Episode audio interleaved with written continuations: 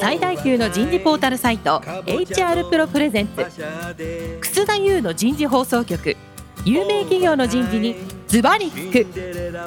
年間数百社の人事を訪問し続けている人事のスペシャリストでありシンガーソングライターとしても活躍する HR エグゼクティブコンソーシアム代表の楠田優が有名企業の人事や人事をサポートする専門家を招いて企業が抱える課題や実際の事例を紹介しながら解決策を模索していきます。この番組はビジネスコーチ株式会社株式会社ワークスジャパンの提供でお送りいたします。管理職の僕があとはやるから。楠田優の人事放送局有名企業の人事にズバリ聞く、えー皆さんこんにちは。パーソナリティの楠田優です、えー今日は先週先々週からお送りしているテーマ女性活躍この10年。今日は第3回目最終回になります。先進企業の取り組みと今後になります。早速ゲストの方をご紹介いたしましょう。経済産業省経済産業政策局経済社会政策室長の河村美穂さんです。河村さん今週もどうぞよろしくお願いいたします。川村でございます。よろしくお願いいたします。続きまして、積水化学工業株式会社人事部厚生健康支援グループ健康推進室長の荒木育乃さんです。荒木さん、今週もどうぞよろしくお願いします。よろしくお願いします。積水化学工業の荒木です。さあ、早速ですが、河村さん。はい。今日最終回ということでね、少し、まずあなたの方から、投資家も、こういうようなね、話っていうのは非常に今関心を持ち始めてるんじゃないかということから少し口に切っていただけますでしょうか。はい、ありがとうございます。あの、今おっしゃっていただいたようにですね、ESG 投資、エンバイロメント、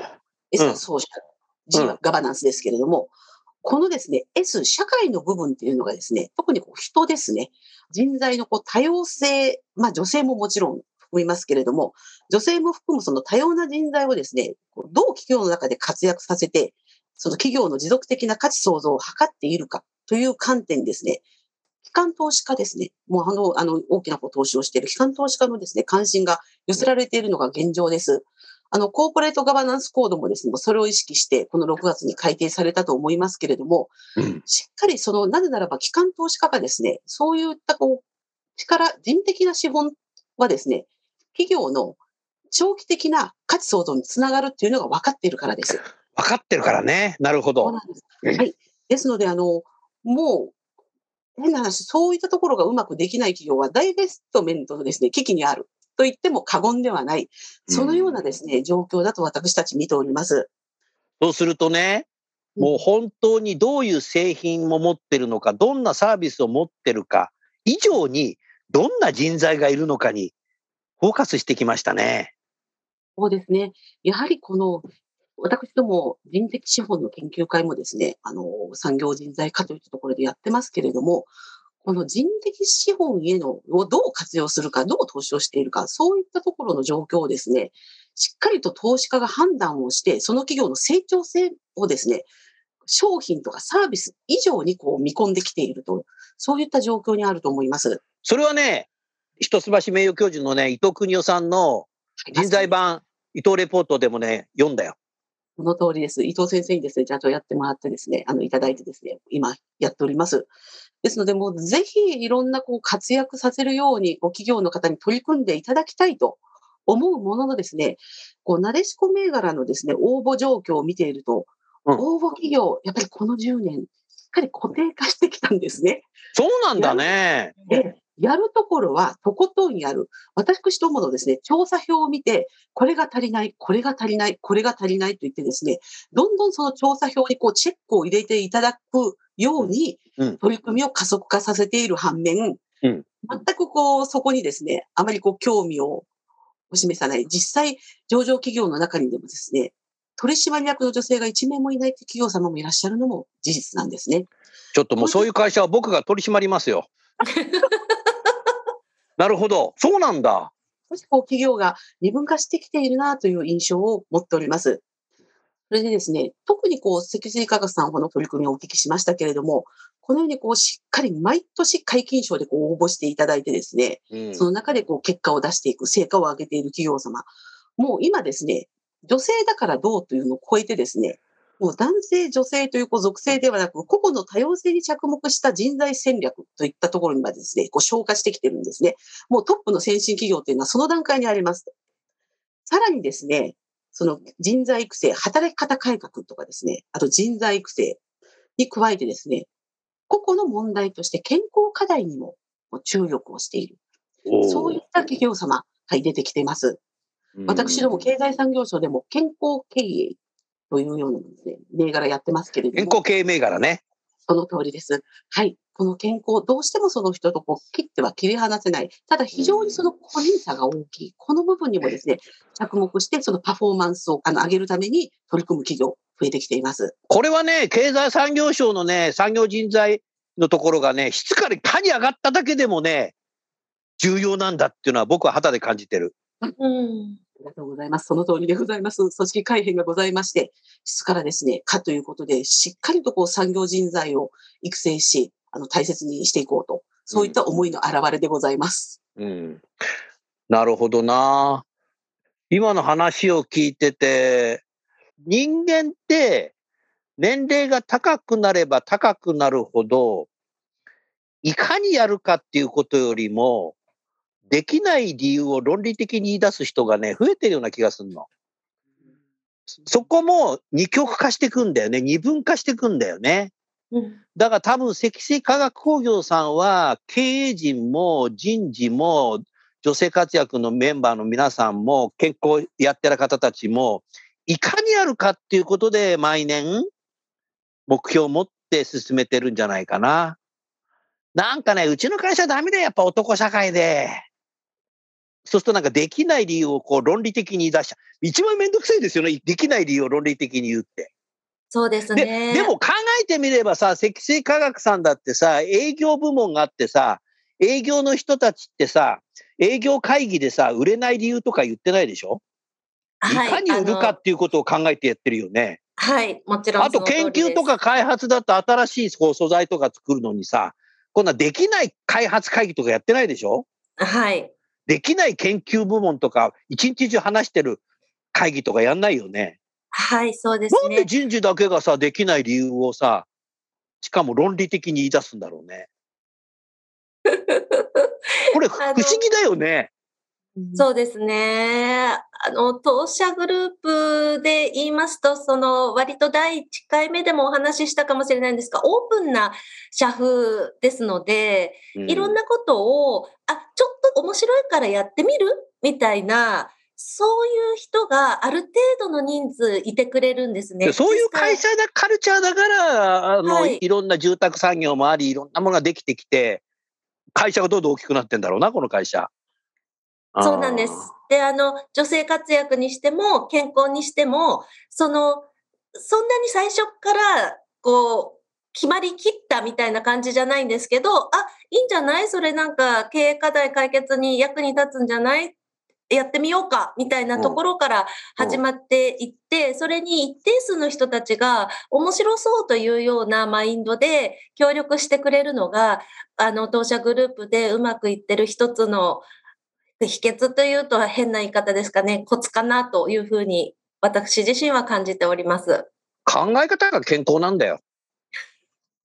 あのありがとうねご、ざいます。うん、あのー川村さんねはい、前回の東京オリンピックは1964年、昭和39年でした。私は小学校5年生でした。うん。あの頃の東京オリンピックは、予選で敗退してでもいいけど、持った日は言わないけども、日本人選手は出場することが目標でした。得ることに意義がある。そう。今はもう、金メダル取らないから嫌っていう人が多いよね。もう銀メダルで泣いちゃう人がいるからね。だからさ、さっきの河村さんの話じゃないけど、やっぱりなんていうのかな、応募することが目標に持ったらいいんじゃないの？まずは、あの、皆さん、応募してみませんかというのは私からですね、はい、お伝えをさせていただければと思います。上場企業の皆様をこう対象にしていますので、全部でですね、3600社ぐらいにこう、調査票をお送りはしてるんですね。それででもですね、大体回収がですね、500社ぐらいですかね。で、ほぼほぼその500社、こう皆様こう、毎年こうやってくださるところはやってくださる。そこからですね、なかなかこう、そのがこう広がらないっていったような悩みをこう抱えているのも現状なんです。どうすればこの女性活躍、まああの、なでしこ銘柄、これにですね、皆様がこう腹落ちをした上でしっかりとこう調査にごご協力をいただいて、自社の状況もですね、見るのに非常にいい状況だと思うんですね。なぜならば、あの、選定をされなくてもですね、フィードバックシートといってですね、あの、それぞれの企業様のですね、状況を偏差値形式にしてですね、今、あなたの企業、この項目はこういう状況ですよっていうのを、一社一社お返ししてるんですね。ですので、自分たちに他者から見て何が足りないか、そういったような視点もですね、見ていただくことができますので、ぜひぜひ、あの、皆様、この10年というこの節目にですね、一回自分の企業の状況を確認してみるといったようなことでも構わないと思います。今、楠田さんおっしゃっていただいたように、応募してみるということを、私としては、ぜひ取り組んでいただけると嬉しいなと思っております。そうだよな。荒木さんは、あの、なでしこ銘柄取ると、名刺にあの、こう、スタンプみたいのつけられるんでしょ？はい、つけられます。あれ、かわいいよね。はい、かわいいです。あれさ、やっぱり、営業の方、取引先と交換したときに、それでも話題になるだろうし、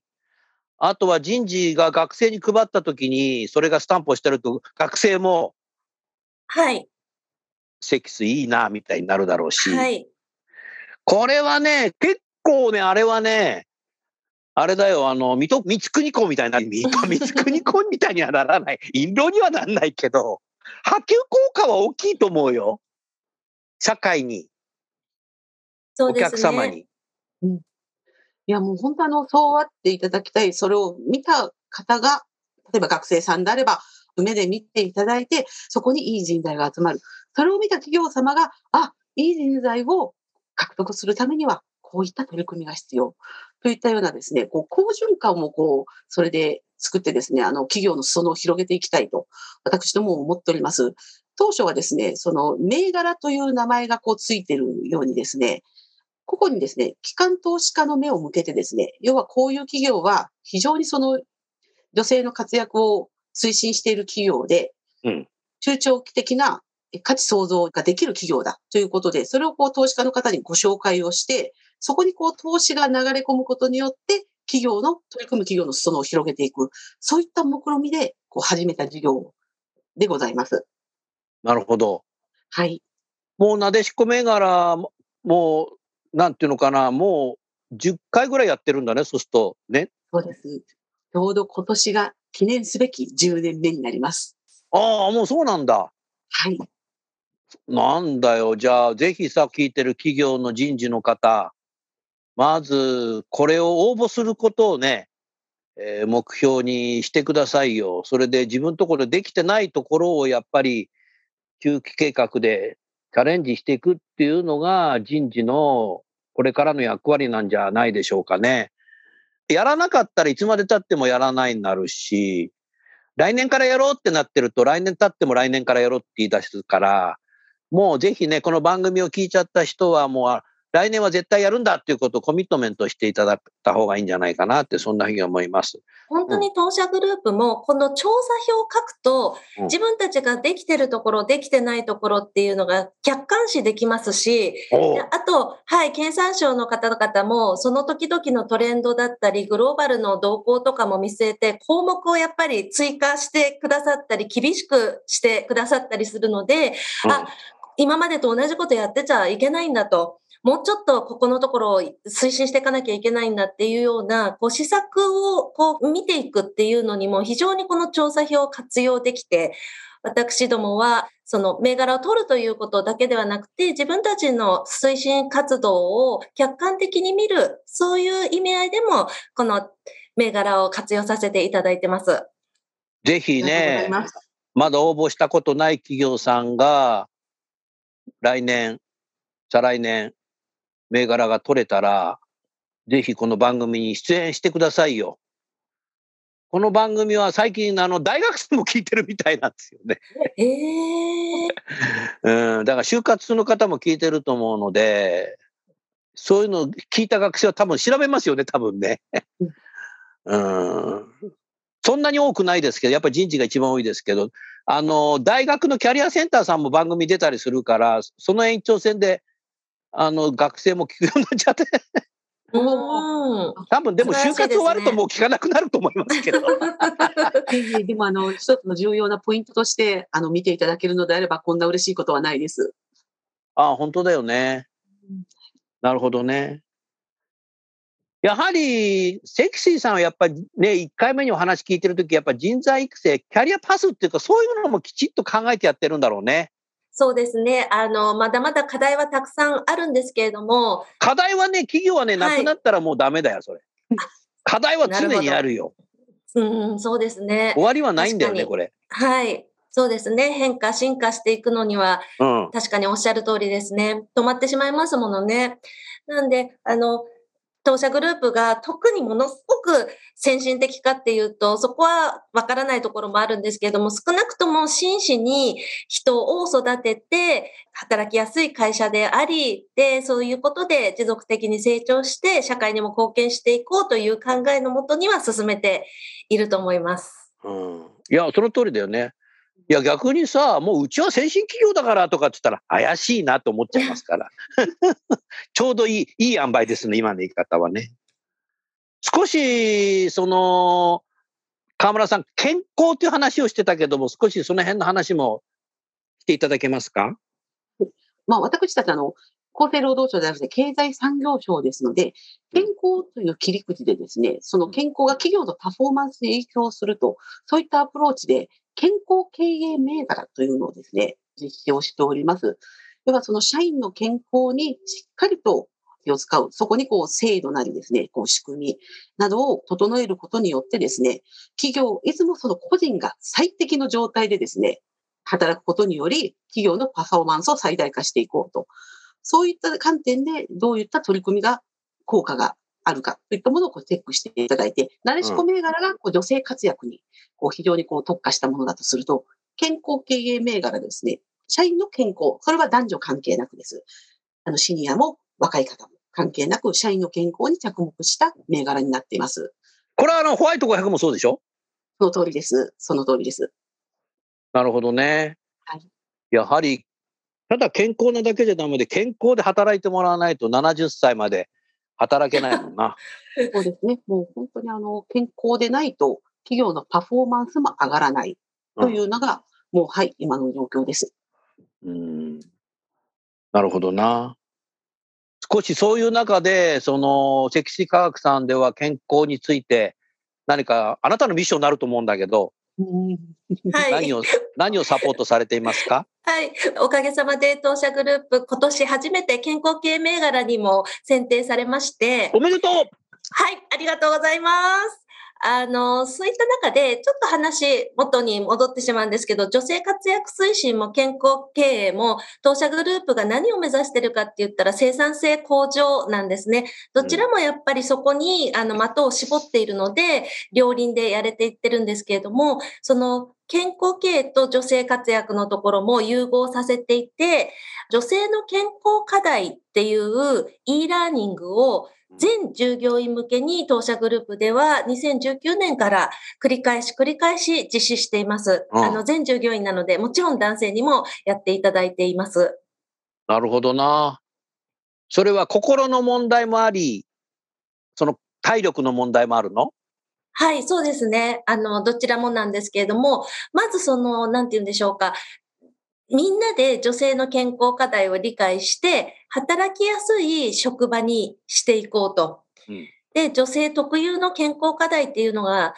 やはりあるわけですよね。こう、女性は子供を産むという体になってますので、いろんな複雑な機能がついていますから、そういったところに着目をして、で、なぜ女性の健康課題に企業が注目して、何かこうサポートしていかなきゃいけないのかっていうのをみんなで理解して、みんなでサポートし合おうという趣旨の研修になっています。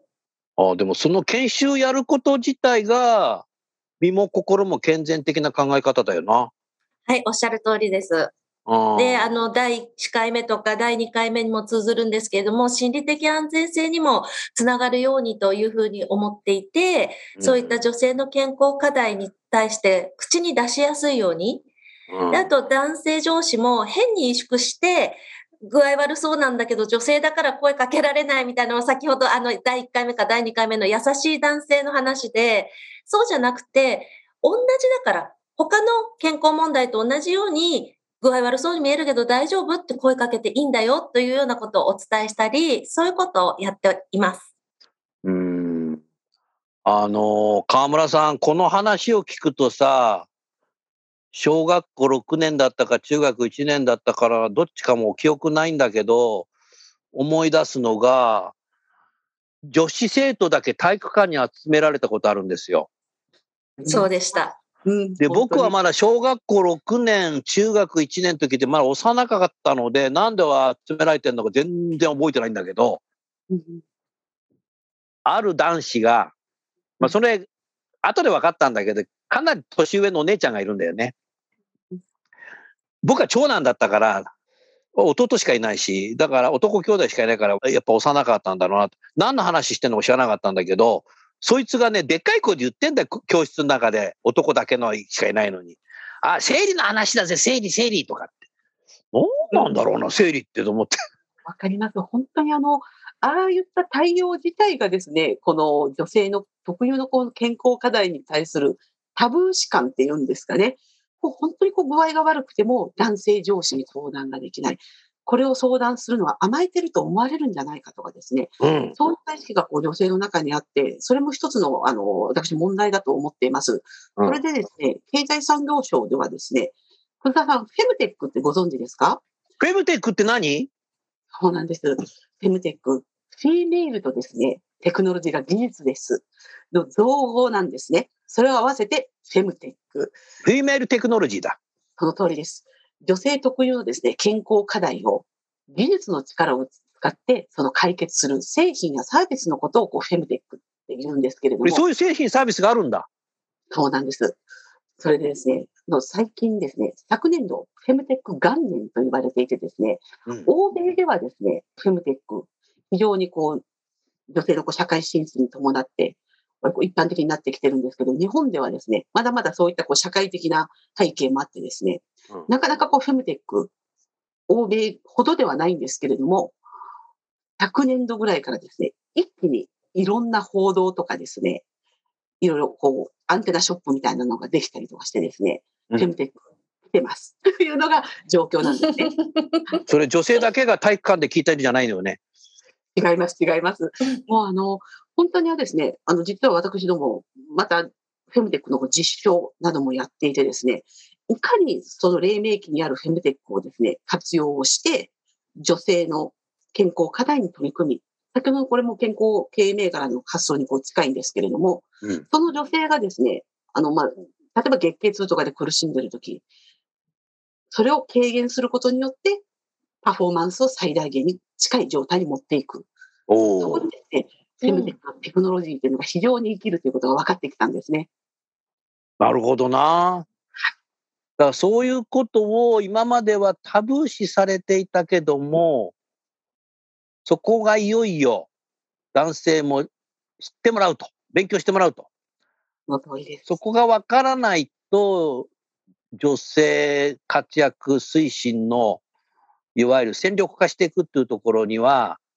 難しくなるぞっていうところまで来たということですね。そうですね。あの、今回というか2019年からその全従業員に女性の健康課題の e ラーニングをやっていて、私が思っていたのとは違う良い反応が、配偶者とかパートナーの男性社員が自分の配偶者やパートナーの健康がよく分かって、うんちょっと夫婦関係が良くなりましたっていうような声をいただいたりですとか、これはすごいね。はい。あの、配偶者に子宮がん検診を進めるようになりましたというような声をいただいていて、うんそういう効果も、あの、あったなっていうふうに感じています。うんそれは夫婦間で話ができるようになったら素晴らしいね。そうですね。あと、声かけあの、その男性社員も素晴らしい感性持ってると思うんですけれども、その PMS とか月経前症候群とかそういう情報を知って、ちょっとしんどそうな時に声かけするようにしてみたら、なんかすごく、あの、喜んでもらってうまくいったみたいな声、うん、あの、数件ですけれども、聞いています。うん。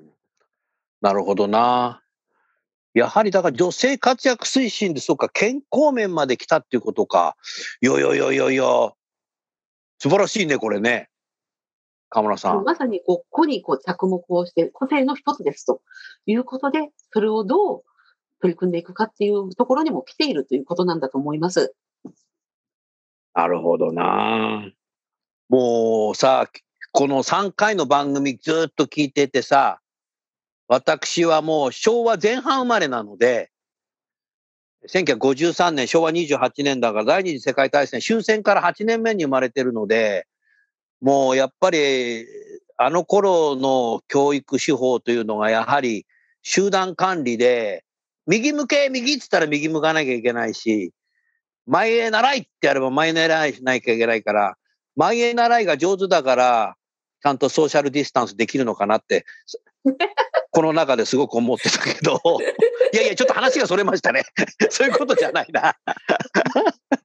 あだだからやはりね、もう言われたことは絶対できてきちゃったので、いやー、なんかね、長生きするっていいことだなって今日思いましたね。随分変わってきたよね。うんうん女性はこうあるべきもの。女性だからこうなんだ。ではなく、その人その人が持っている健康もそう、あの、働き方もそう、もうそれが一つのこの個性として、そこをこう尊重し合いながら、一番こう快適な状態で働いていける。それがこうエンゲージメントにつながり、パフォーマンスにつながっていくっていう、もう本当にそういうところを意識する。意識して企業の中で取り組んでいただく。もうこれからの時代はそういったところがこう重要になってくるのかなっていうのは、本当に思います。そうですね。最近そのタレントマネジメントシステムが、やはり画面を見ながら考える機会が増えてるんですよね。だからよく考えたら、生身の人間っていうものに個に向き合うことを忘れてるんじゃないかなって今日思ったね。だからやはりそのシステムに管理することじゃなくて、えー、やっぱり一人一人の女性に向かい合うことができる人だけをマネージャー、管理職にすべきだと思ったよ。うん、なんか管理職にしてからこういう勉強するのはちょっと難しいんじゃないかなとも思ったな。うん、今年はね、平成元年生まれが32歳になった。うもうね、あと10年経ったらね、42歳になるので、全体的なこう会社の中の人員の比率が平成生まれの方がマジョリティになると思うのね。で、平成元年生まれってこれ365日論じゃないから、別に昭和62年生まれでもいいんだけど、やっぱり圧倒的にね、やはり夫婦共稼ぎで子育てをするんだっていうのがマジョリティじゃない。もちろん独身になるっていう人もいるけども。はい、で、そう考えたときに、もう専業主婦の考え方しか持ってない昭和生まれの人たちは、そういう平成生まれの人たちに、やはりもっと話を聞いていく必要性があると思った。でそれと、多分、え昭和生まれの幹部職、管理職の人たちっていうのは、娘さんがいたらもう娘さんは今日の話は、そうなのよ、パパって多分言うだろうし、もう昭和生まれのパパだけが何も知らないみたいなさ、こう時代にななっていくとさ、定年した後寂しいよ。いうふうに今日は思いましたね。今日はね、すごいね、いい話になったかなと、そんなふうに思います。えー、3回にわたってお送りした女性活躍推進のね、ついて、えー、皆さん番組で聞いていただいていかがだったでしょうか。えー、それでは最後にですね、人事の方にメッセージを添えて終わりたいと思います。それでは、積水化学の荒木さんの方からお願いします。どうぞ。はい。まずは第3回ありがとうございました。最初からですね、こう、完璧を目指してスタートすると、非常にこう、行き詰まってしまったりすることもあるのかなというふうに思ってまして、当社グループでは女性活躍推進も、健康経営に関しても、こう、ちょっとやってみたら面白そうなね。もちろん経営課題の解決、成長戦略の位置づけですけれども、そういったですね、ちょっとやってみようかといったような気持ちで、こう取り組んでるところが、どんどんそれが土壌になって、種になって、芽が開いて、ここまで来てるというふうに思ってますので、最初からこう完璧を目指さずに、ちょっとやってみようか、みたいな感じで取り組んでいただけたら良いのではないかなというふうに感じています。以上です。ありがとうございました。アジャイルにトライアンドエラーにということですね。はい、そうです。えー、ぜひね、経済産業省さんの銘柄にやってみようというとこから始めていただいたらいいんじゃないかなって思います。それでは最後に経済産業省の河村さんどうぞよろしくお願いします。3回どうもありがとうございました。現在のように経営環境の変化が大きいあの状況で、この経営戦略をこう迅速にこう時代に合わせてこう適用させていくということには、それを司る人材戦略も大きくこう変化をさせていかなければいけない。その速度に合わせて変化をさせていかなければならないという時代でございます。何度もこの3回の中で申し上げましたように、女性活躍は経営戦略、そして成長戦略です。多様な人材の活躍を皆様方の企業の成長につなげて、持続的な価値創造をご追求していくためには、やはりしっかりとした制度、仕組み、取り組みが必要です。えなでしこ銘柄でございますが、ちょうど今年10周年というお話いたしましたけれども、残念ながら今年度の募集は11月12日で締め切らせていただいています。ただ、私たち女性活躍の旗を下ろすつもりはございません。なでしこ銘柄、来年度以降も引き続きやってまいりますので、ぜひこれをお聞きの皆さん、来年度はぜひチャレンジいただけると幸いでございます。また、女性活躍、何をやったらいいかわからないという方がいらっしゃいましたら、ぜひ私どもに声をかけていただいたり、なでしこ銘柄の調査項目をご覧になって、ヒントを得ていただければと思います。ありがとうございました。河村さんどうもありがとうございました。2030年にもう一度この番組やりたいね。あれから10年どう変わったかみたいな。はい。ぜひ。あの、女性活躍がもしかすると、もう女性女性、もっと女性を積極的にっていう状況じゃなく、うん、自然にこう順行にこう入って、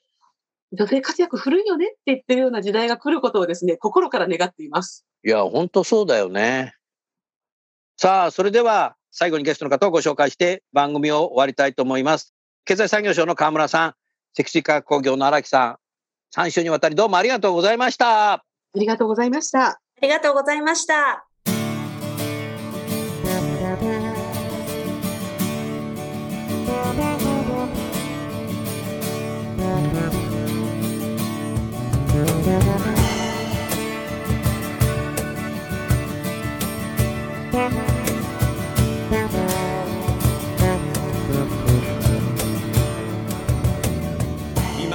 今日のお話はいかがでしたか？楠田優の The Times Will Change。時代は変えられるとともにエンディングといたします。この番組は日本最大級の人事ポータルサイト HR プロのウェブサイトからもお聞きいただくことができます。HR プロでは人事領域で役立つさまざまな情報を提供しています。ご興味がある方はぜひウェブサイトをご覧ください。この番組は人と組織の生産性を高めるビジネスコーチ株式会社企業の人材採用支援キャリア支援を通じて人と企業の持続的な成長と価値創造に貢献する株式会社ワークスジャパンの提供でお送りいたしましたそれでは来週もお楽しみに。